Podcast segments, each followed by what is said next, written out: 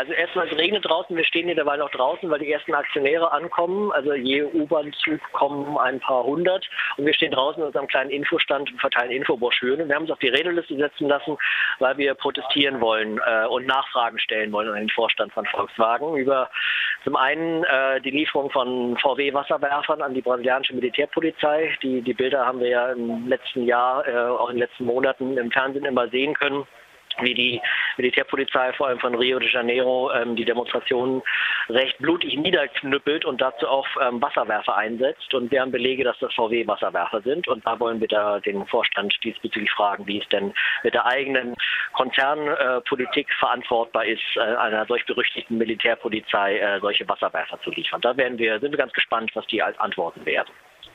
Jetzt ist es ja eigentlich eine Rufschädigung. Sieht VW das auch so? Ähm, naja, also indirekt offensichtlich schon, weil äh, vorhin äh, gab es eine kurze Stellungnahme, da kam ein Herr von Investor Relations von Volkswagen zu uns raus und meinte, ja, das sei ja alles gar nicht so, wie wir das darstellten, weil schließlich würde VW ja nur die Karosserie liefern und das, was sie da oben drauf bauen, das sei ja nun äh, nicht, äh, nicht in ihrem ähm, Arbeitsgebiet, das könnten sie, hätten ja keinen Einfluss drauf. Insofern, es scheint ihnen schon peinlich und unangenehm zu sein. Sie scheinen also ein gewisses Bewusstsein dafür entwickelt zu haben, dass Wasserwerfer in Händen einer brasilianischen Militärpolizei nicht so die ideale Sache sind. Ähm, versuchen Sie damit rauszureden, aber wir sind natürlich der Meinung, dass das so nicht geht. Also der Konzern darf nicht einfach nur die Augen davor verschließen, was letztlich mit ihren Produkten gemacht werden kann. Wenn Sie wirklich ein Bewusstsein dafür hätten, dann könnten Sie auch einen, einen kleinen Twingo hinliefern und äh, ja, da würde dann die Militärpolizei vermutlich ähm, keinen Gefechtssitz oben drauf bauen. Jetzt ist ein weiterer Vorwurf an VW, dass sie Pelé als ihren Markenbotschafter, also Pelé ist ja ein relativ berühmter yeah. Fußballspieler, verpflichtet haben.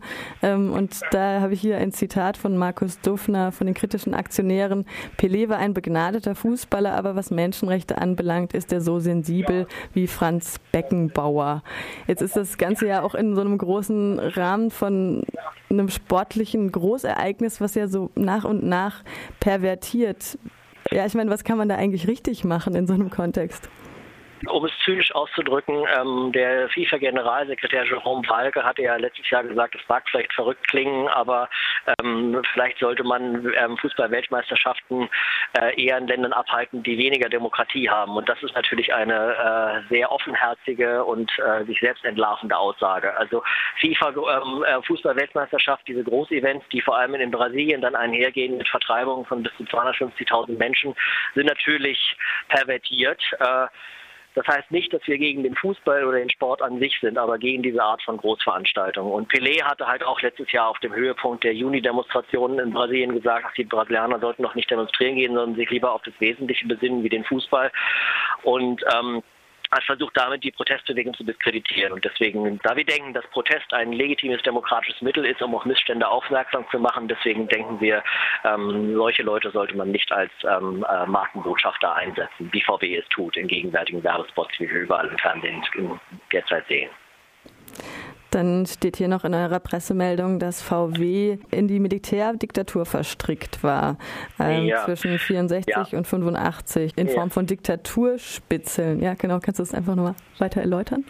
VW do Brasil ähm, gibt es ja seit, seit 1953. Sie sind in der, große, äh, der größte Autobauer ähm, Brasiliens äh, seit vielen Jahrzehnten. Und der Militärputsch fand ja 1964 statt ähm, zu der Zeit, als VW schon da war.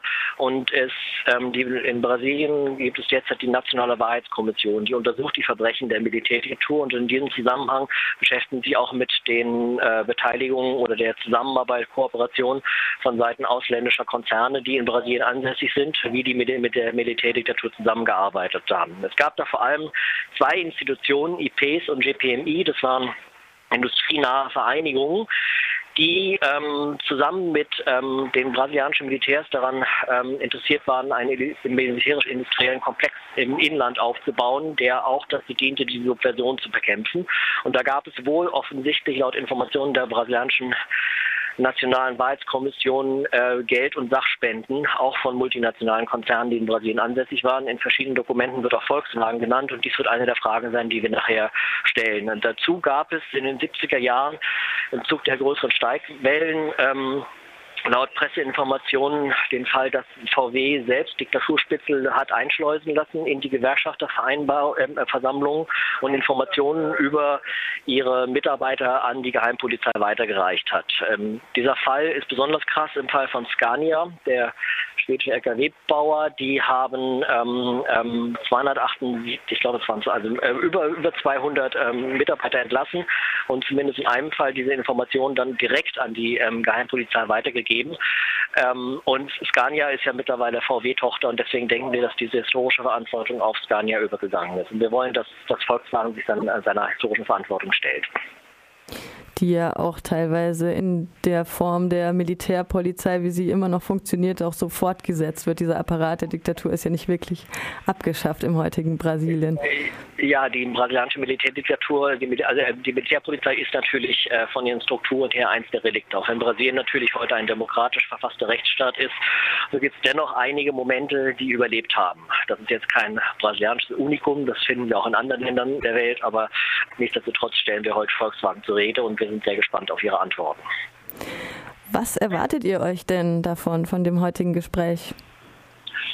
Ja, also wir werden halt ähm, irgendwann aufgerufen zu unserer Rede. Man hat ja als Kleinaktionär, wie wir über den Dachverband der kritischen Aktionäre, den andere Kleinaktionäre ihr Stimmrecht übertragen haben, hat man das Recht auf äh, Redezeit von zehn Minuten. Es sei denn, es melden, melden sich sehr viele Rednerinnen und Redner. Dann wird die Redezeit irgendwann gekürzt. Wir wissen nicht, wann wir rankommen. Erfahrungsgemäß vermutlich nach 14 Uhr. Wir müssen also eine Weile dort ausharren. Dann werden wir unsere Vorträge halten und konkrete Fragen stellen. Und Meiner Einschätzung nach wird vermutlich Volkswagen sagen, wir haben über die Zusammenarbeit äh, von VW do Brasil mit der brasilianischen Militärdiktatur keinerlei Informationen mehr, weil natürlich laut deutschem Recht alle Akten immer nur zehn Jahre äh, steuerrechtlich aufbewahrt werden müssen. Danach werden die Akten dann natürlich entsorgt. Außerdem werden sie vermutlich sagen, die ganzen entsprechenden Mitarbeiter aus der Zeit sind nicht mehr kontaktierbar, weil sie äh, ja, verrentet sind oder verstorben. Wir werden aber nicht nachlassen und eine Forderung, die auch aus von brasilianischen Gruppen geäußert wird, dass wenn äh, VW nicht kategorisch kategorisch ausschließen kann, dass ihre Firma mit der Militärdiktatur zusammengearbeitet hat, dann sollen sie doch gefälligst eine unabhängige Historikerkommission einsetzen, die genau diese Vorwürfe untersucht und gegebenenfalls aus der Welt räumt oder eben belegt und ähm, dann auch öffentlich macht und damit VW sich seiner historischen Verantwortung stellen kann. Christian Russau von FDCL, Forschungs- und Dokumentationszentrum Chile, Lateinamerika. Ihr protestiert zusammen mit Cobra, der Kooperation Brasilien aus Freiburg und mit dem Dachverband Kritische Aktionärinnen und Aktionäre bei der Hauptversammlung von VW in Hannover. Ich sage toi toi toi, gibt es noch ein Schlusswort? Ich, ich hoffe, dass der Regen bald aufhört und äh, wir reinkommen und äh, hoffen, wir haben eine lebhafte Hauptversammlung und ähm, freue mich auf die Antworten von Volkswagen. Mal schauen, was sie sagen werden. Das hören wir dann sicher auch noch anderen yeah. Tags hier im Radio. Vielen Dank dir. Alles klar. Ciao. Danke. Tschüss.